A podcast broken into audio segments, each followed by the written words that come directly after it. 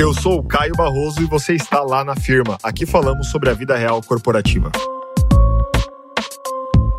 Fala, firmeiros e firmeiras. Chegamos aqui hoje. Eu não estou sozinho, estou com a Estela. Estela já se apresentou. Quem não escutou, escute o episódio anterior para saber quem é a Estela. Bom, galera, a novidade é que a gente vai dar sequência ao Filosofirma. O Filosofirma é um novo quadro aqui do nosso podcast lá na firma. E a ideia é a gente pensar, refletir juntos, discutir a vida real corporativa de uma maneira diferente. Né? A Estela está fazendo um mestrado aí em filosofia, então a ideia é a gente casar esses universos, né? o trabalho e a filosofia.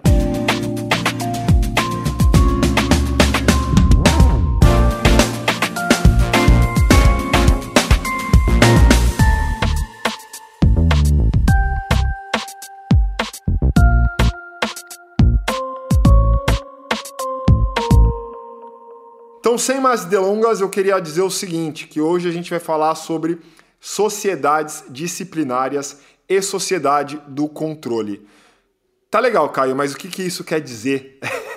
Gerou uma curiosidade aí, essa era a ideia, hein, com a pergunta. Mas assim, o que, que isso quer dizer? Bom, sabe aquele momento que você está na firma e, e você está num comitê de diretoria, acabou de apresentar os indicadores, os diretores começam a fazer algumas perguntas e tal, e você se sente um pouco desconfortável, você não sabe se você dá sua opinião 100% sincera, porque você acha que a sua opinião 100% sincera às vezes pode né, gerar um certo desconforto, falo, não falo, poxa, e aí, como é que eu saio dessa, dessa situação? Ou quando você observa algo de outra área que não tá legal e você trabalha com essa outra área e você fica pensando, será que eu levanto a mão e falo que isso é um problema?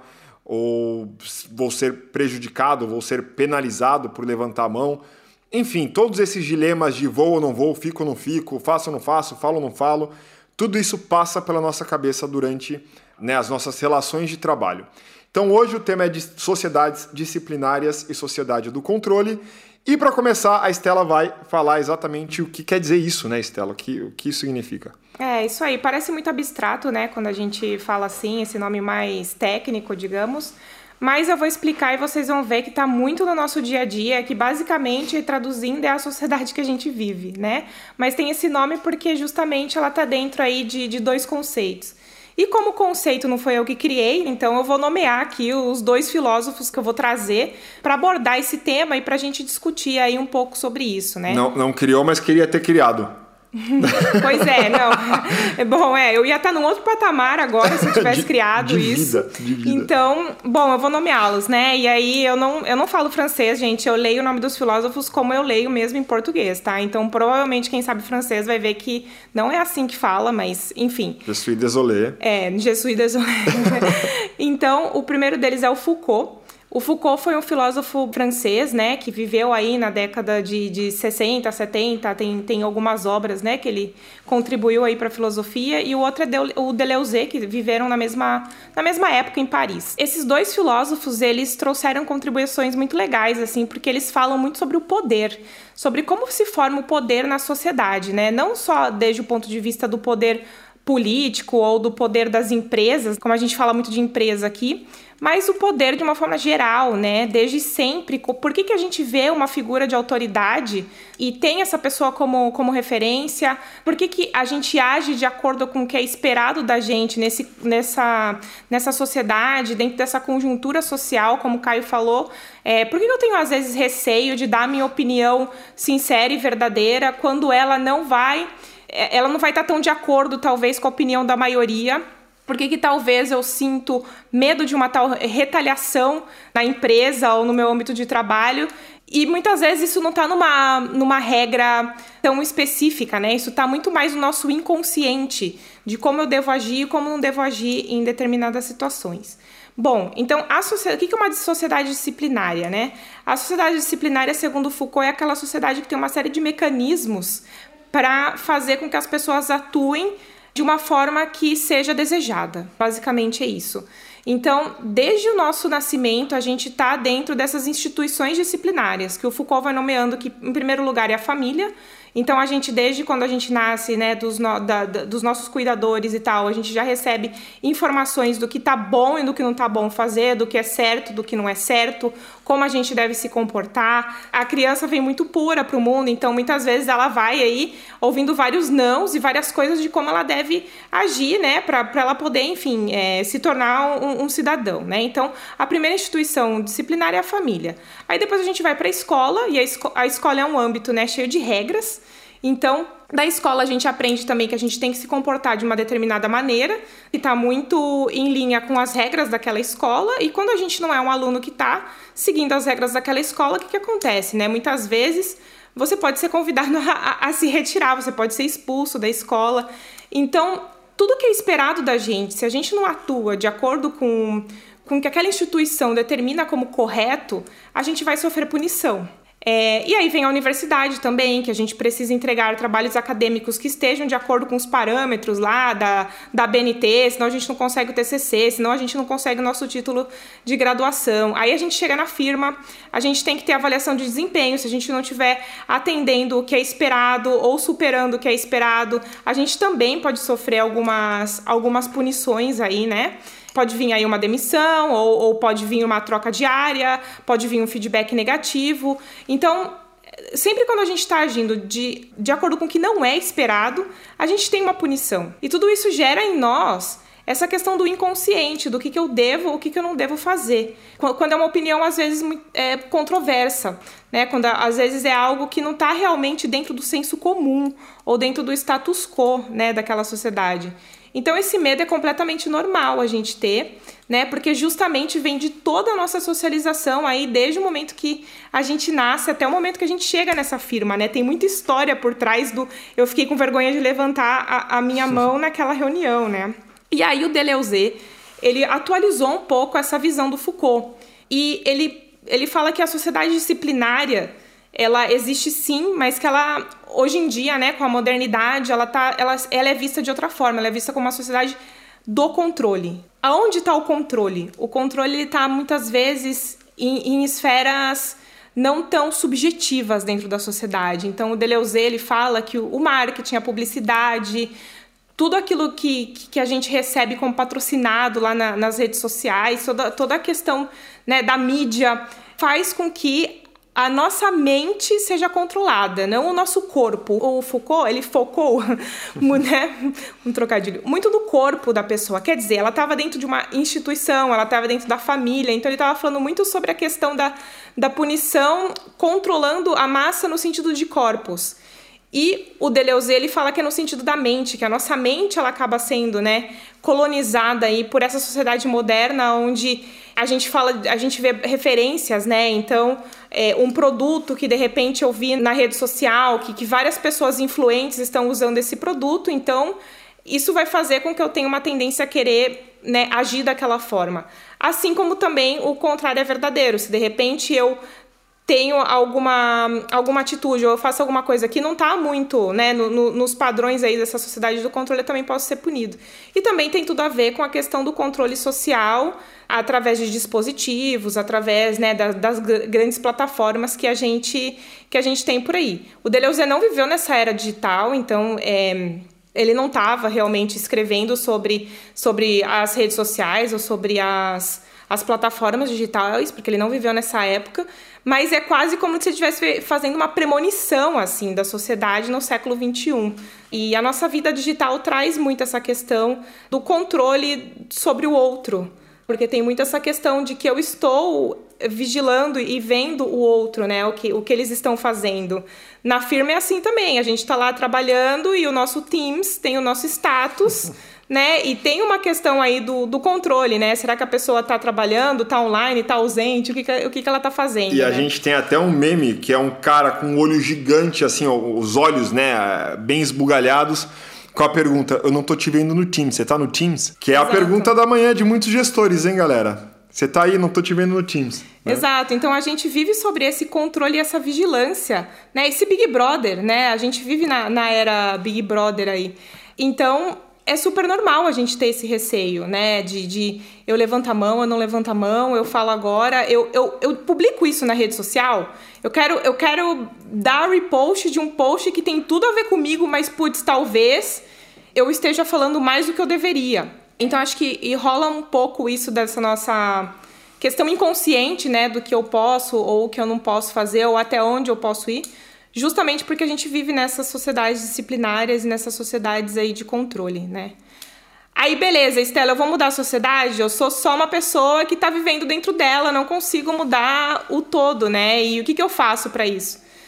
Cara, eu acho que a primeira coisa é a gente ter consciência que isso existe, assim.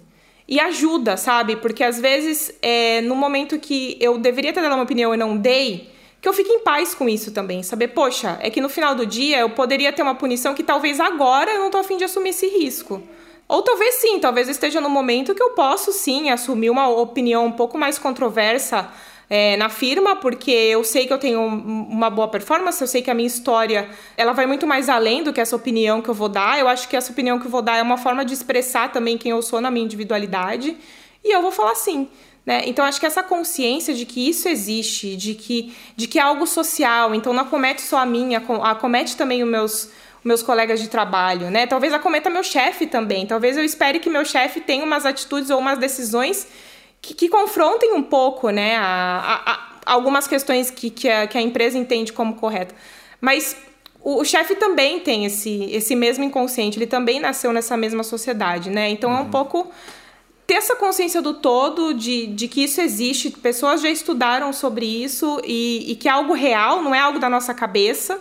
E através dessa consciência saber, é o momento que eu, que eu quero talvez me colocar um pouco aqui em risco ou não, acho que esse contexto eu não vou me, eu não vou me arriscar e ficar em paz com isso mesmo, né? Não, não necessariamente a gente tem que trazer a opinião naquele momento ou também a gente também não precisa a, o tal do engolir sapo né? É muito medir até, até onde engulo sapo e até onde, né?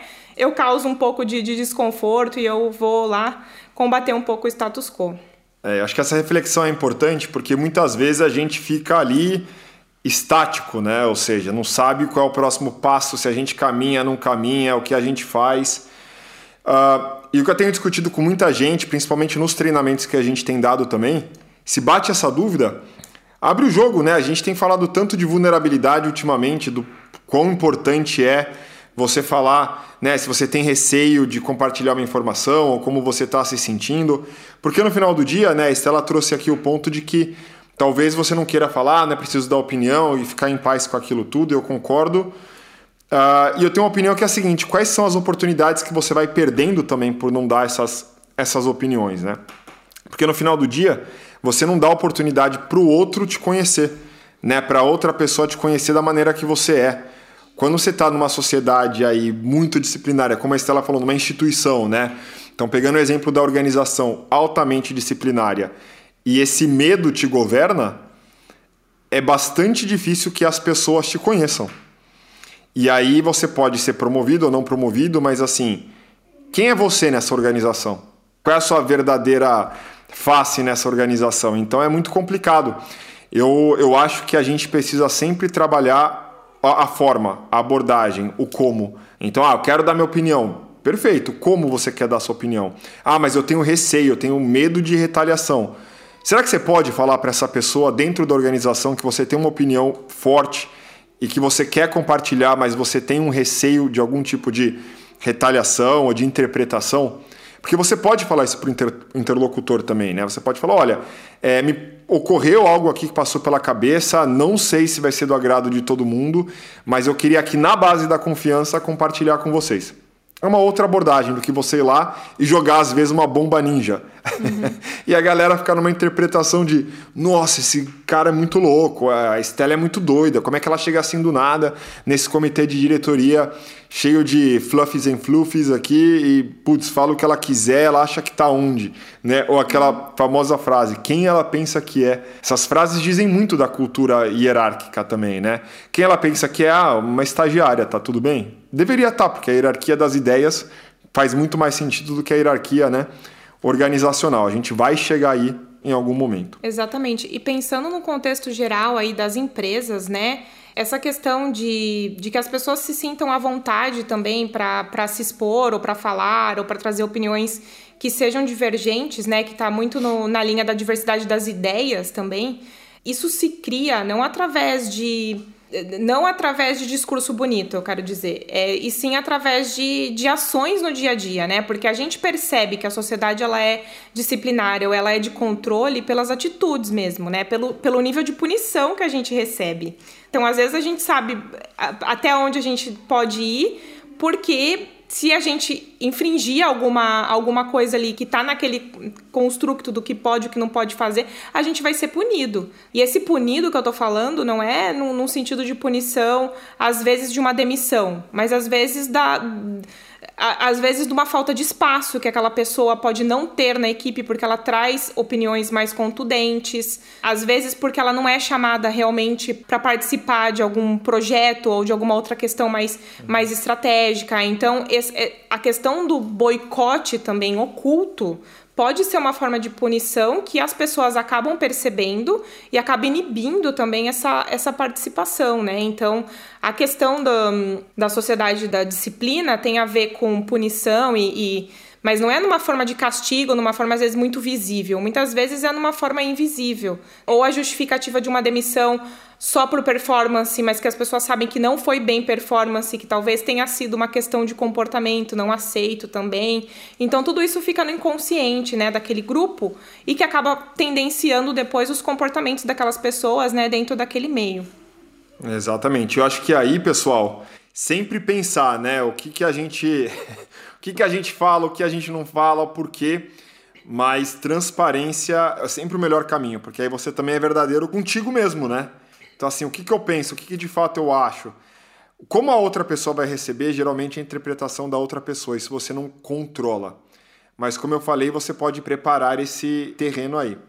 Então, na empresa tem vários exemplos. A Estela falou aqui da avaliação de desempenho, tem muitas vezes quando o líder ele, ele traz o exemplo de alguém que mandou muito bem, que é totalmente o oposto do que está sendo feito por um outro membro da equipe. Várias reuniões, comitês, quantas pessoas entram, elas são estimuladas a darem as opiniões e elas não dão.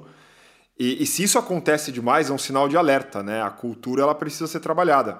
Se eu coloco 20 pessoas numa sala para fazer uma sessão de brainstorming, eu tenho 3, 4 participantes, não é possível que aquela galera que foi convocada ali por algum motivo não têm uma opinião. Às vezes elas não se sentem à vontade. Muitas pessoas falam: ah, mas é perfil, tem os mais quietinhos. Claro, tem os mais quietinhos, mas assim, se você foi convidado para uma reunião, você não é um mero observador, você é um participante. Você pode participar um pouco menos, mas é importante que você participe. O que tem acontecido muitas vezes é que tem muita gente que não participa. Qual que é o medo? O que está por trás disso? Então, a liderança atualmente precisa olhar para essa situação, olhar para essas pessoas e colocar isso na balança. Eu tive 20% de participação, o que aconteceu? O que será que está por trás? Qual que é a cultura que a gente está desenvolvendo aqui?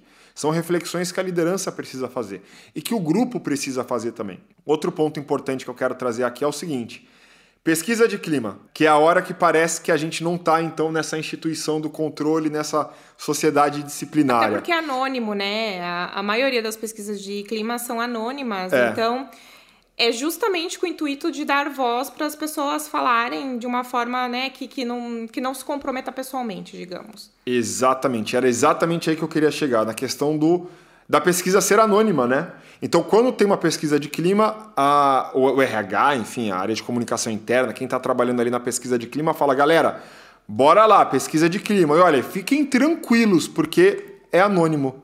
O que quer dizer ficar tranquilo porque é anônimo? Quer dizer, eu não poderia ter liberdade de falar o que eu penso fora o anonimato, né? Assim, fora do, desse anonimato. Então isso é de se pensar. Por que, que eu faço pesquisas anônimas o tempo inteiro quando eu quero saber a real opinião das pessoas? Quer dizer que quando não está no anonimato, então, aquela opinião não é 100% verdadeira? Exato. Bomba ninja aqui, hein? então, então, claro, gosto muito de pesquisas. A gente faz muito projetos com, muitos projetos com pesquisas. Mas será que a gente consegue chegar num espaço, caminhar num espaço que a gente consiga fazer pesquisas e falar, cara, coloca o teu nome, porque tanto faz o teu nome. Ou coloca o teu cargo, a tua área, porque no final do dia, se a gente achar muito relevante a tua opinião também, lendo os resultados da pesquisa, a gente vai te chamar para entender melhor, para conversar mais, porque é, a gente está mais preocupado com a informação do que com o mensageiro. Porra, isso seria animal. Exato, é que a né? questão do anonimato é justamente essa da não punição. Então, se eu não sei quem foi, não existe, não existe punição, né? É uma opinião mais livre, digamos assim.